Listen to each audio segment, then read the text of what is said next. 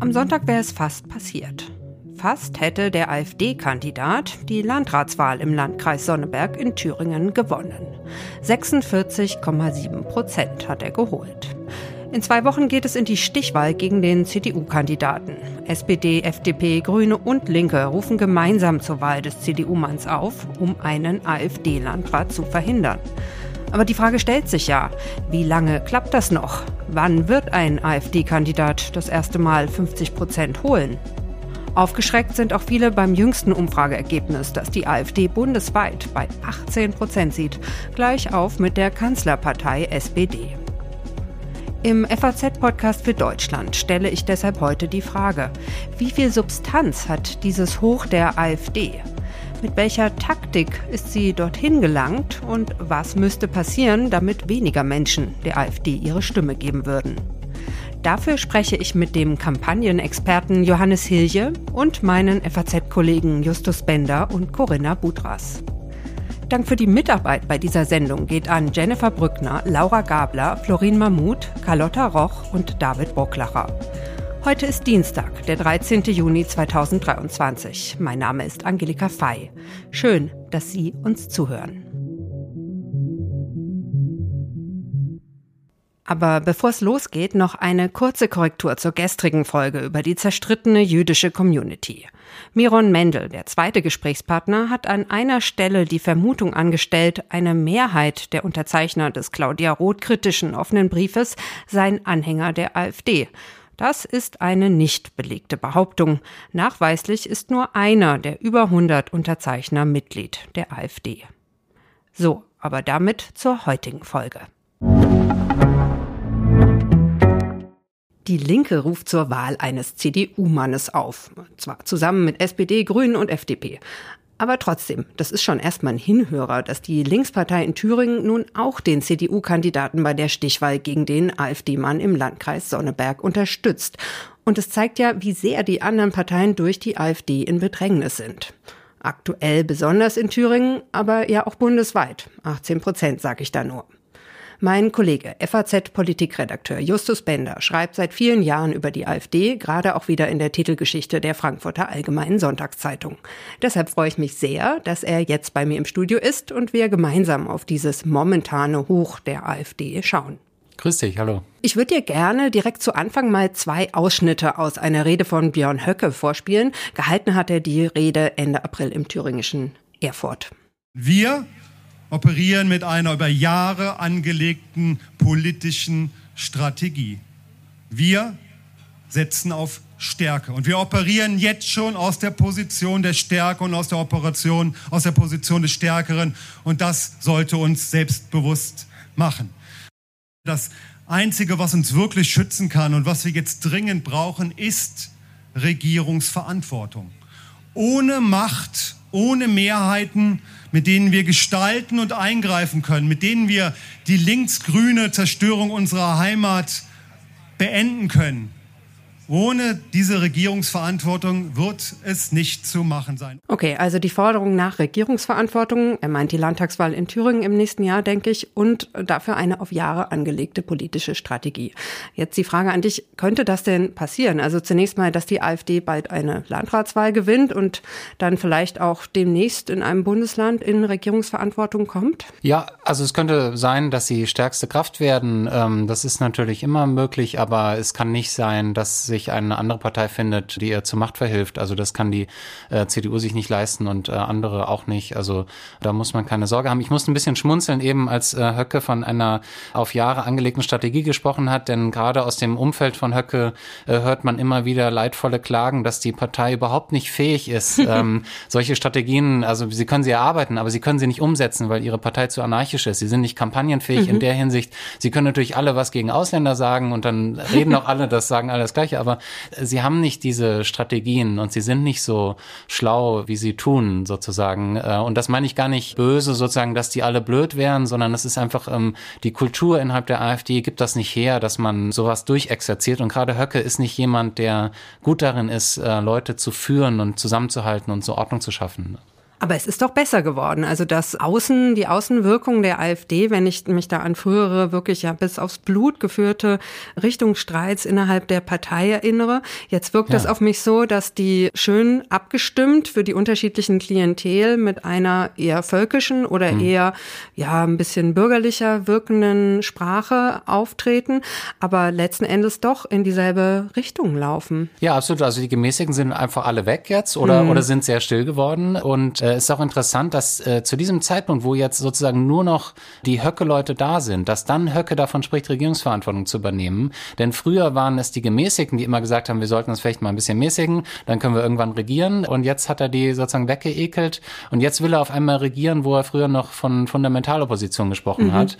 Also diese Beruhigung der AfD kann äh, offenbar auch dazu führen, dass sie jetzt ähm, sich weiter professionalisieren wollen und dann jetzt Macht anstreben. Mhm. Und ja, man muss ja auch sagen, ausgerechnet in Thüringen haben die jetzt gerade diesen Lauf mhm. mit der Landratswahl, wo ja wirklich Björn Höcke Landespartei- und Fraktionschef ist und äh, wo die AfD vom Landesverfassungsschutz als gesichert rechtsextremistische Bestrebung eingestuft und beobachtet wird. Ja, ist erstaunlich. Ich habe äh, neulich äh, den Bürgermeister von äh, Waltershausen äh, gehört, der ist auch aus Thüringen äh, und der hat davon gesprochen, dass man mit der AfD schon irgendwie auf kommunaler Ebene auch zusammenarbeitet zusammenarbeiten muss. Ist der in der, welche Partei ist der? In der CDU, mhm. äh, ja, und obwohl die CDU ja eine Brandmauer hat angeblich. Und der sprach dann davon, ja, ja, so das sind ja auch nicht alles äh, mhm. Faschisten, aber natürlich, mit den Höcke-Leuten kann man natürlich überhaupt nicht reden, das sind ja diese Höcke-Leute. Ne? Und der Witz ist eben, wenn wir vom thüringischen Landesverband der AfD reden, dort äh, wird Höcke seit vielen Jahren mit sehr großen Mehrheiten gewählt zum Landesvorsitzenden. Dort, das ist der Höcke-Flügel innerhalb der AfD und da gibt's nicht viel anderes. Insofern ist es, äh, wie du gesagt hast, hast, wirklich eine, eine gesicherte rechtsextremistische Bestrebung. Und rückelt denn die Brandmauer gegen die AfD? Ja, also ich würde sagen, auf kommunaler Ebene offensichtlich, weil man merkt das auch an der Art, wie sowas dann begründet wird, dass es ein grundlegendes Unverständnis gibt, offenbar an der Basis, also auch an der CDU-Basis im Osten, äh, aber und auch bei den, bei den Wählern, dass die gar nicht wissen, warum macht die CDU da jetzt so ein, so ein Bohai, warum wollen die sich abgrenzen? Der, dieser Bürgermeister, den ich eben erwähnt erwähnt habe, der das zum Beispiel äh, so begründet, man sollte da keine parteitaktischen Spielchen äh, machen. Mhm. Also der hat das als parteitaktisches Spielchen verstanden, mhm. dass die CDU sagt, wir arbeiten nicht mit Rechtsextremen zusammen. Und äh, das ist es ja nicht, sondern es ist der Versuch, eine, eine rechtsextreme Bestrebung äh, einzudämmen, die unsere Grundordnung gefährdet. Und ja, das wird offenbar nicht verstanden ähm, und äh, besonders auf der Ebene vor Ort, auf der kommunalen Ebene. Und über die Stärke der AfD im Osten ist ja schon ganz viel gesprochen worden. Aber ähm, auch im Westen zieht sie ja an. Also in Bayern ja. und Baden-Württemberg zum Beispiel. Und eben jetzt 18 Prozent bei der letzten Umfrage bundesweit. Also wie stabil sind denn diese 18 Prozent wohl? In deinem Artikel hast du ja auch vom Scheinriesen AfD geschrieben. Genau, also äh, Meinungsforscher sind sich einig, dass das sehr instabil ist, äh, dass ein, ein solcher Zugewinn einer radikalen Partei in solchen Krisenzeiten immer etwas brüchig Wichtiges ist, das kann innerhalb weniger Monate wieder weg sein, wenn die Leute ihre Bestrafungsabsicht oder ihren Protest oder ihren Trotz artikuliert haben, dann wählen sie auf einmal wieder was anderes. Also äh, es ist sehr brüchig, aber was interessant ist, ist eben diese Ost-West-Spaltung. Also es ist so extrem.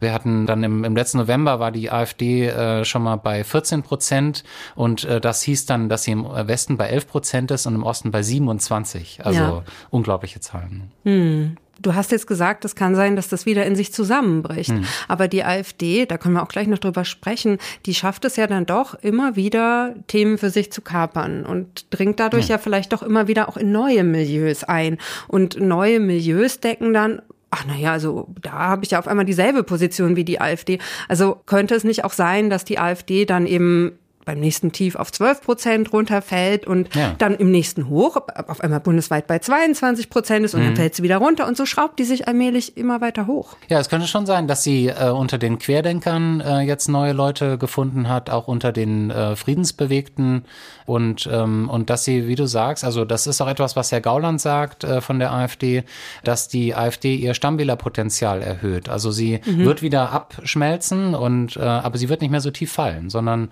und, und es ist ja auch eine Normalisierung dieses Protestwahlverhaltens. Also wenn andere Parteien, jetzt zum Beispiel der Ampelkoalition, die Schuld geben, dass die AfD so stark ist, kann man ja machen. Aber was man da mit den Wählern sagt, ist, äh, dass es eine ganz normale Reaktion ist. Also man ist mhm. unzufrieden mit dem Heizungsgesetz, kann ich gut verstehen. Äh, und dann wählt man halt mal einen Rechtsextremen. Äh, und diese Art von Normalisierung, wenn sich das kulturell einübt in unserer Gesellschaft, ist was ganz Gefährliches. Und was man eigentlich von den Wählern erwarten muss, ist eine verantwortungsvolle Entscheidung über ihre, ihre Wahl. Und wenn sie eine Partei wählen, von der sie selbst sagen, dass sie der Partei nicht zutrauen, die Probleme zu lösen, sondern sie haben irgendwelche übergeordneten Gründe, ich will hier mal den anderen vors Schienbein treten, äh, das ist, das ist nicht seriös in der Demokratie. Und das darf man nicht normalisieren. Hm. Und ich würde jetzt gerne noch mal mit dir darauf schauen, wie die AfD jetzt auch diesen den Ukraine-Krieg für sich nutzt. Mhm. Denn wir haben es gesagt, sie schafft es immer wieder Themen für sich zu kapern. Angefangen hat es mit dem Euro, Flüchtlinge, Corona und jetzt eben der Krieg. Und aktuell stellt sich die AfD ja als Friedenspartei mhm. dar. Und da habe ich auch einen Ton, und zwar aus einer Rede des AfD-Bundesvorsitzenden Tino Chopalla im Bundestag im März. Anlass war ein Jahr Zeitenwende. Seit nunmehr einem Jahr haben wir wieder Krieg in Europa. Menschen aus der Ukraine und Russland sterben tagtäglich und Mütter stehen wieder vor Soldatengräbern. Wir alle hier hofften, sowas niemals erleben zu müssen. Und genau deshalb irritiert es umso mehr, dass sich das gemeinsame Ziel nach Frieden, und das war es nach dem Zweiten Weltkrieg, so verschoben hat.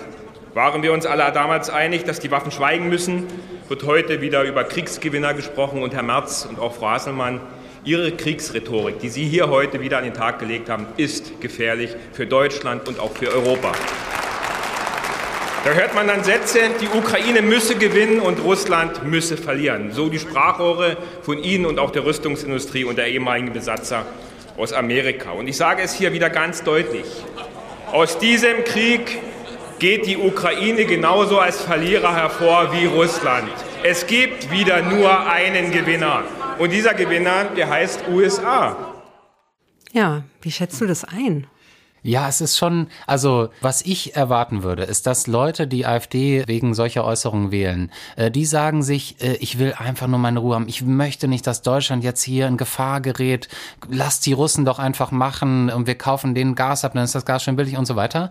Äh, und ich glaube, was äh, diese Leute vergessen, ist, welche, äh, welche Abenteurerei die AfD selbst betreibt. Also äh, die AfD redet davon, alle Sanktionen gegen Russland aufzuheben. wir kaufen wieder Gas, wir reparieren Nord Stream 2 und kaufen kaufen wieder Gas von Russland, sind also völlig abhängig in unserer Energiepolitik. Die wollen, dass alle amerikanischen Truppen aus Deutschland abziehen, alle amerikanischen Atomwaffen, die uns schützen vor der russischen Bedrohung. Äh, manche in der AfD wollen aus der NATO austreten. Mhm. Also wir wären völlig alleine auf einmal in Europa äh, und wir wären einem, einem bestimmten einem Russland gegenüber, das imperialistische Angriffskriege führt und das ja ständig auch Länder erpresst mit, ähm, mit Gaslieferungen äh, zum Beispiel. Und das ist ein solches Abenteuertum und auch eine solche Gefährdung der nationalen Interessen Deutschlands, dass, glaube glaube ich, so Leute, die die AfD wegen sowas wählen und sich dann mal kurz Gedanken machen, was die, was die eigentlich fordern, ich glaube, dass die sehr schnell zur Besinnung kommen würden, weil das macht eigentlich einem mehr Angst, als wenn man Angst hat wegen Waffenlieferungen äh, und dass wir da reingezogen werden.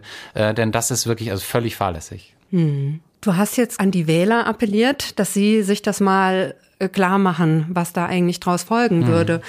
Aber es geht ja auch um die anderen Parteien, die ja auch sich positionieren könnten gegen die AfD und das natürlich auch tun. Mhm. Also was wäre denn jetzt deine Einschätzung? Was ist eine gute Strategie? Was ist eine schlechte Strategie für die anderen Parteien? Also dieses Protestpotenzial äh, schmilzt immer dann ab, wenn die Unruhe beseitigt ist, zum Beispiel innerhalb der Regierung. Also die äh, streiten sich unheimlich über dieses Heizungsgesetz und ich würde erwarten, sobald es da eine Einigung gibt und man äh, dann wieder eine gewisse Ordnung hat äh, und äh, es sicherlich dann auch einen Kompromiss geben wird, der vielleicht nicht ganz so ähm, gravierende Folgen hat äh, für ähm, die Ersparnisse der Menschen in Altbauten in Deutschland, dann schmilzt das, glaube ich, sehr schnell wieder ab. Wir können das sehen an ähm, dem Jahr 2018, äh, da war die AfD schon mal bei 17 Prozent. Das mhm. haben, hatte ich vergessen, ehrlich gesagt. Ich habe mich jetzt erst wieder äh, anhand der Zahlen dran erinnert. Äh, damals ging es um diese rechtsextreme Ausschreitung in Chemnitz. Es ja, ging ja. um Hans-Georg Maaßen, der ja. gesagt hat, Hetzjagden, ja oder nein.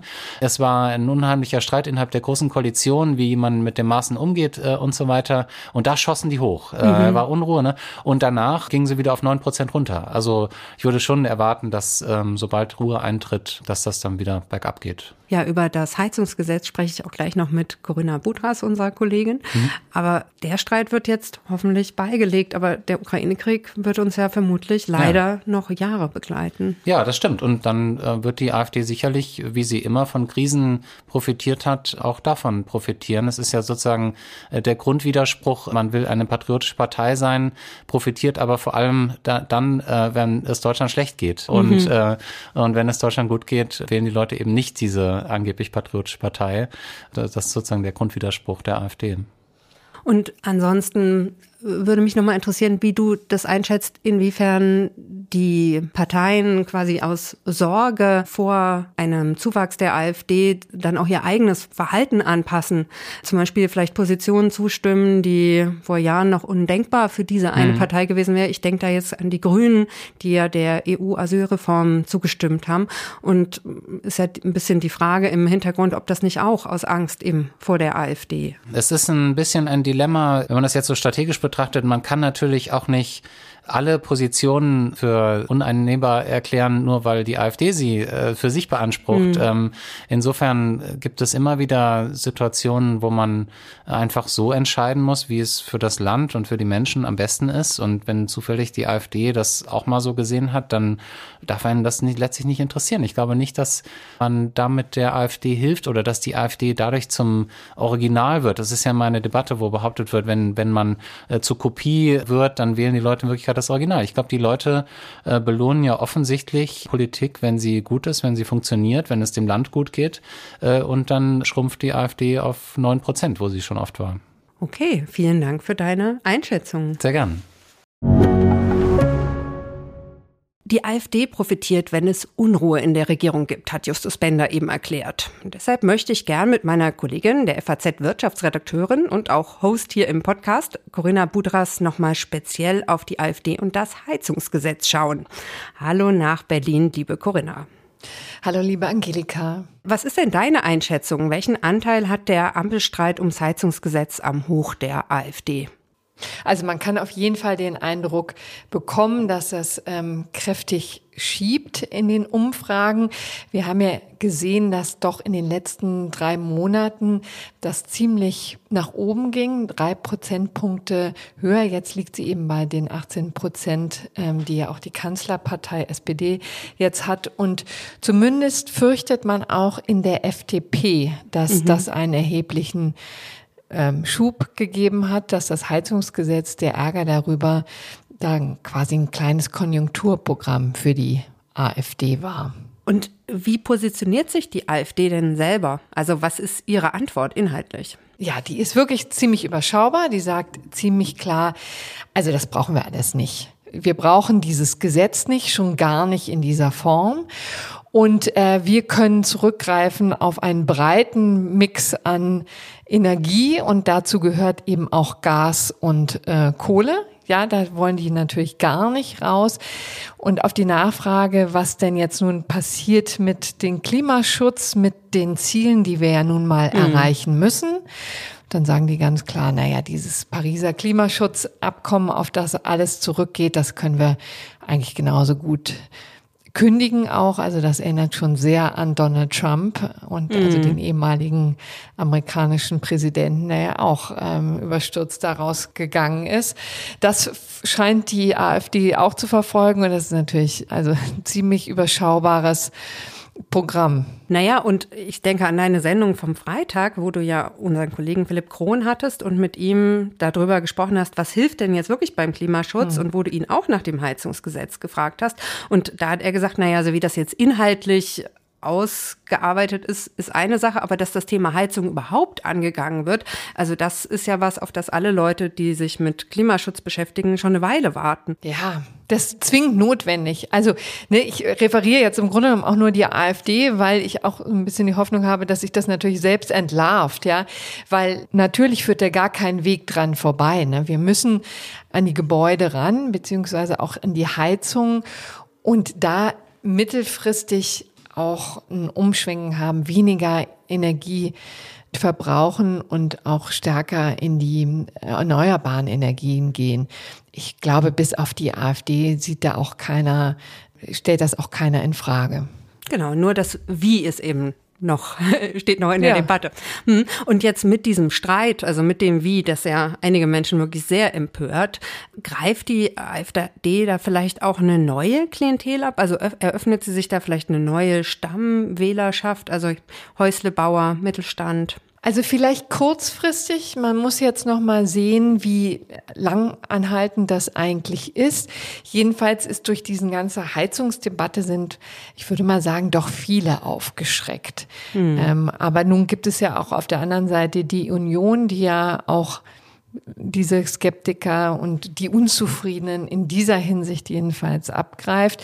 Also da muss man noch mal sehen, wie viel jetzt tatsächlich bei der AfD kleben bleiben. Da gibt es ja dann wahrscheinlich im nächsten Jahr mit den Landtagswahlen den, den ersten Lackmustest sozusagen. Jetzt möchte ich mit dir nochmal auf ein weiteres Wirtschaftsthema schauen. Also Fachkräftemangel ist ja auch ein großes Thema in Deutschland, auch gerade in ländlichen Regionen in Ostdeutschland. Und ja, das wird uns ja auch noch eine Weile erhalten bleiben als Thema.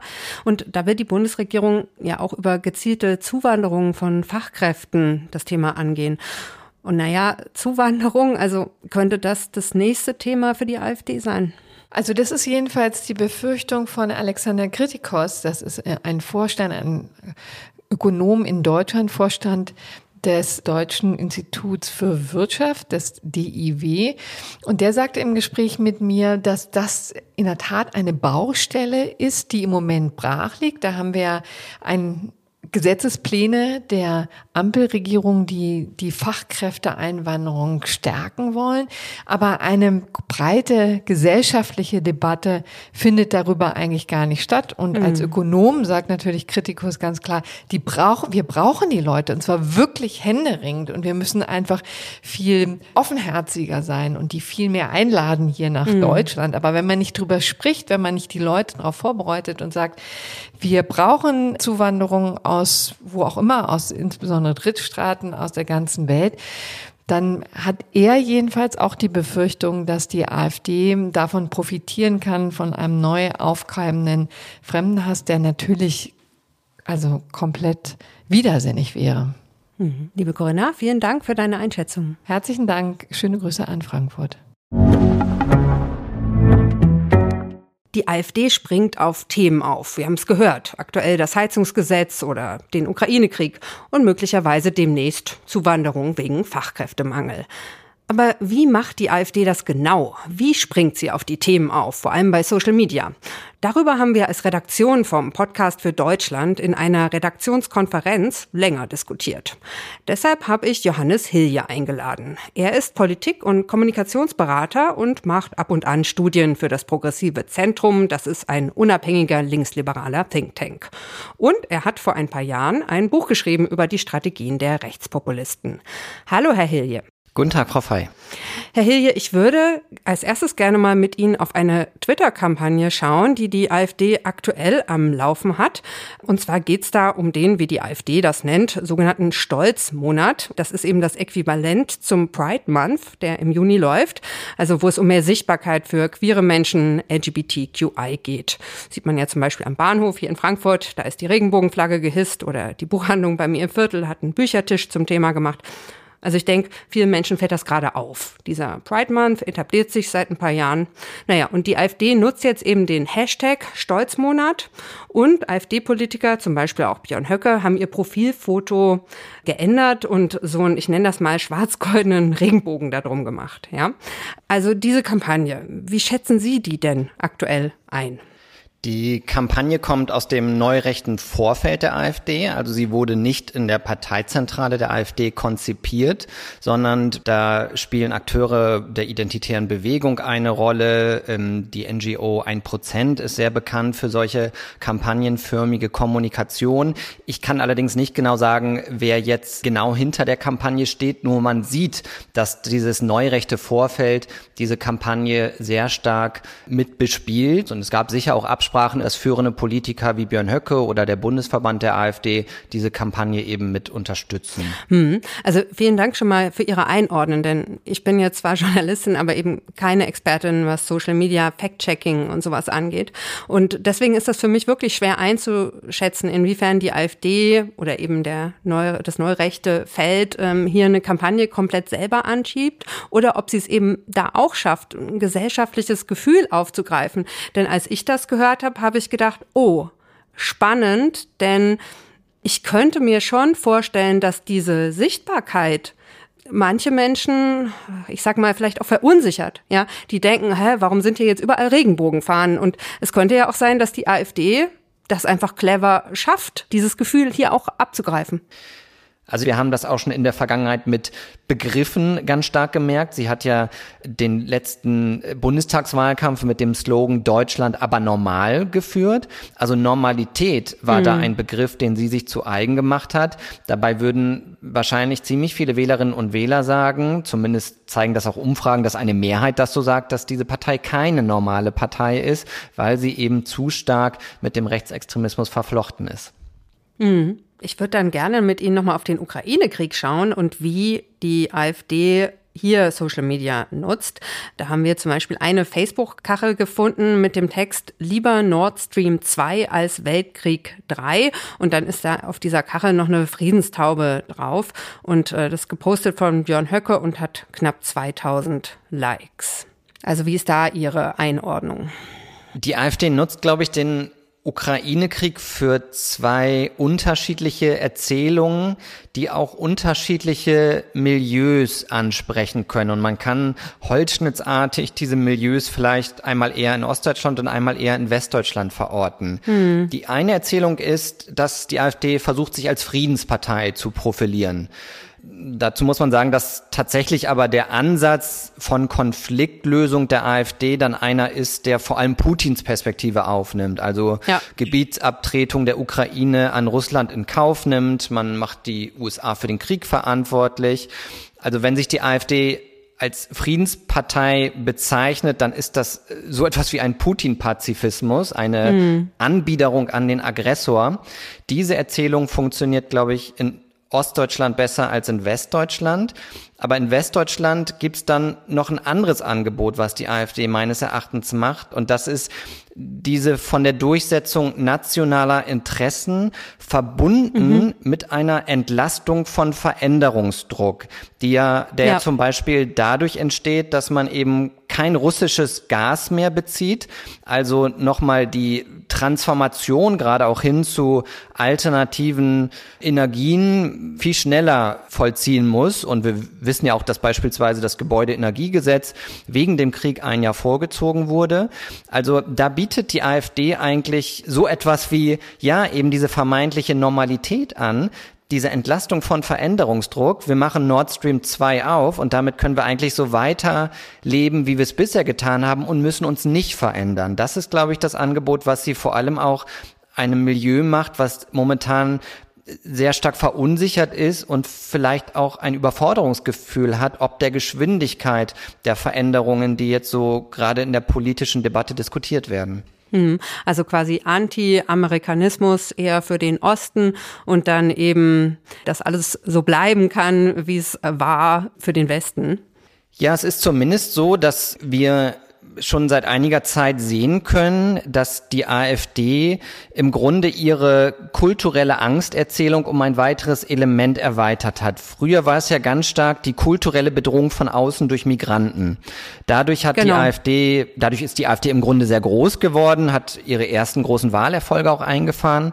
Und jetzt ist es ganz stark auch die kulturelle Bedrohung von innen. Und damit ist vor allem die Transformationspolitik gemeint, also die Veränderungspolitik hin zu Klimaneutralität, die ja nicht nur ein industriepolitisches Projekt ist, auch wenn Olaf Scholz das manchmal den Menschen ähm, so erzählt. Es ist ja auch eine Veränderung ähm, der Lebensgewohnheiten von Menschen, was wir insbesondere dann bei Themen wie Ernährung, Heizen, Wohnen, Mobilität mhm. sehen. Da geht es dann wirklich um das, was Menschen im Alltag machen. Und das, was Menschen so im Alltag machen, ist ganz stark identitätsstiftend für Menschen. Und dadurch erzeugt sie jetzt diese zweite kulturelle Bedrohung. Sie behauptet, da wäre so etwas wie eine ja äh, ökodiktatorische Umerziehung am Laufen. Betreutes Denken ist auch sowas, ist auch so eine Formulierung, die immer wieder auftaucht. Die gehört dazu, genau. Es soll ähm, wirklich autoritär den Leuten etwas aufgezwungen werden, eine Veränderung nicht nur ihres Lebensstils, sondern wie Sie auch sagen, auch ihre Meinung soll ihnen vorgeschrieben werden. All das gehört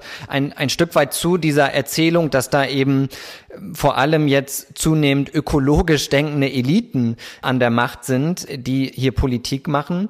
Und das ist eine Ausformung dieser Angsterzählung, dieser kulturellen Angsterzählung, die derzeit sehr stark von der AfD genutzt wird, auch auf Social Media.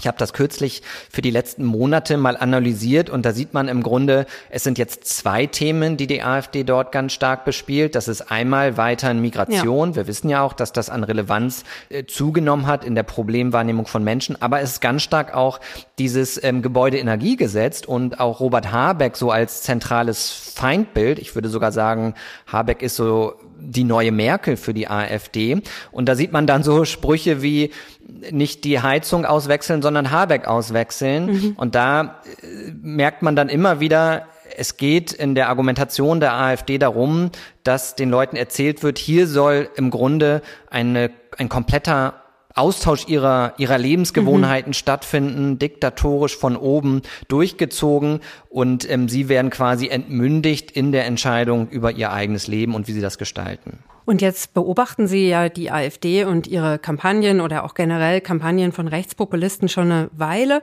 Und jetzt würde mich mal interessieren, wie Sie denn die Qualität der derzeitigen Kampagne, Kampagnen einschätzen. Ja, ich glaube, da muss man sich einmal vergegenwärtigen, wie Kampagnen heutzutage in der digitalen Öffentlichkeit funktionieren. Also es sind ja auf Social-Media-Plattformen vor allem die Algorithmen dieser Plattformen, die über Sichtbarkeit von Inhalten entscheiden. Und diese Algorithmen bevorzugen Beiträge und Inhalte, auf die Menschen sofort und spontan reagieren. Und Menschen reagieren, wenn Inhalte emotionalisieren, dramatisieren und auch polarisieren. Und im Grunde sind das genau die Zutaten auch von AfD-Kampagnen, also AfD-Kommunikation und Algorithmen. Das ist so eine symbiotische Verbindung, würde ich sagen. Und das konzipieren die dann aber gut oder, naja, die müssen gar nicht so gut sein, weil ihnen einfach die emotionale Beiträge bevorzugenden Algorithmen da in die Hände spielen. Naja, Sie müssen natürlich erstmal sozusagen diese Übertragung ähm, dann selber leisten, also die Übertragung von emotionalisierenden, simplifizierenden Funktionslogiken dieser sozialen Netzwerke auf politische Botschaften. Und das gelingt der AfD tatsächlich immer wieder dann erstaunlich gut. Also sie schafft es dann, pointierte ähm, Formulierungen und Wordings zu finden. Also ich fand auch den Slogan Deutschland aber normal durchaus clever aus Sicht der AfD. Auch der Stolzmonat hat durchaus wirklich kommunikativ was sehr Interessantes. Sie haben ja eben auch angedeutet, da könnte es sowas wie eine Anschlussfähigkeit über ein ja sehr rechtes und neurechtes Spektrum hinausgeben. Mhm. Also es ist schon so, dass die AfD nicht einfach nur vom Unvermögen und den Fehlern der anderen profitiert. Das ist ja so ein bisschen gerade auch eine Lesart in der Debatte über die starken Umfrageergebnissen der AfD, dass die AfD eigentlich dafür gar nichts kann, sondern nur von den, der schlechten Arbeit, der schlechten Leistung der Ampelregierung profitieren würde. Ich glaube, das ist ein Trugschluss, vor allem, weil die AfD gerade auf Social Media immer noch eine sehr, sehr hohe Sichtbarkeit hat. Also sie braucht gar nicht die etablierten Medien, um ähm, Menschen zu erreichen, sondern sie hat ihre eigenen Massenmedien auf Social Media Plattformen. Und wie gesagt, gerade die Beiträge der AfD in den letzten Monaten zum Gebäudeenergiegesetz, zur Migration, da erreicht die AfD regelmäßig sechsstellige mhm. und teilweise sogar siebenstellige Reichweiten mit. Also sie hat tatsächlich ähm, sowas wie ihre eigene Tagesschau auf den sozialen Medien und deswegen kann man nicht sagen, dass sie da nichts tut für ihren Erfolg. Sie ist aktiv. Herr Hilje, vielen Dank für das Gespräch. Sehr gerne. Wenn das Heizungsgesetz verabschiedet ist und Ruhe in der Ampel einkehrt, könnte die AfD wieder in den Umfragen einbrechen. So eine These heute. Aber mit der Ruhe scheint es so schnell doch nichts zu werden, denn zumindest bis Redaktionsschluss der Sendung fehlt das Heizungsgesetz auf der Tagesordnung des Bundestags für diese Woche. Wenn das so bleibt, wird es sehr knapp mit der Verabschiedung des Gesetzes vor der Sommerpause des Bundestags ab dem 7. Juli. Dann könnten uns Heizungsstreit und Heizungshass noch den ganzen Sommer über begleiten. Die AfD wird es freuen. Die Links zu den neuesten Artikeln zur AfD von Justus Bender und Corinna Budras stelle ich Ihnen in die Shownotes. Vielen Dank fürs Zuhören.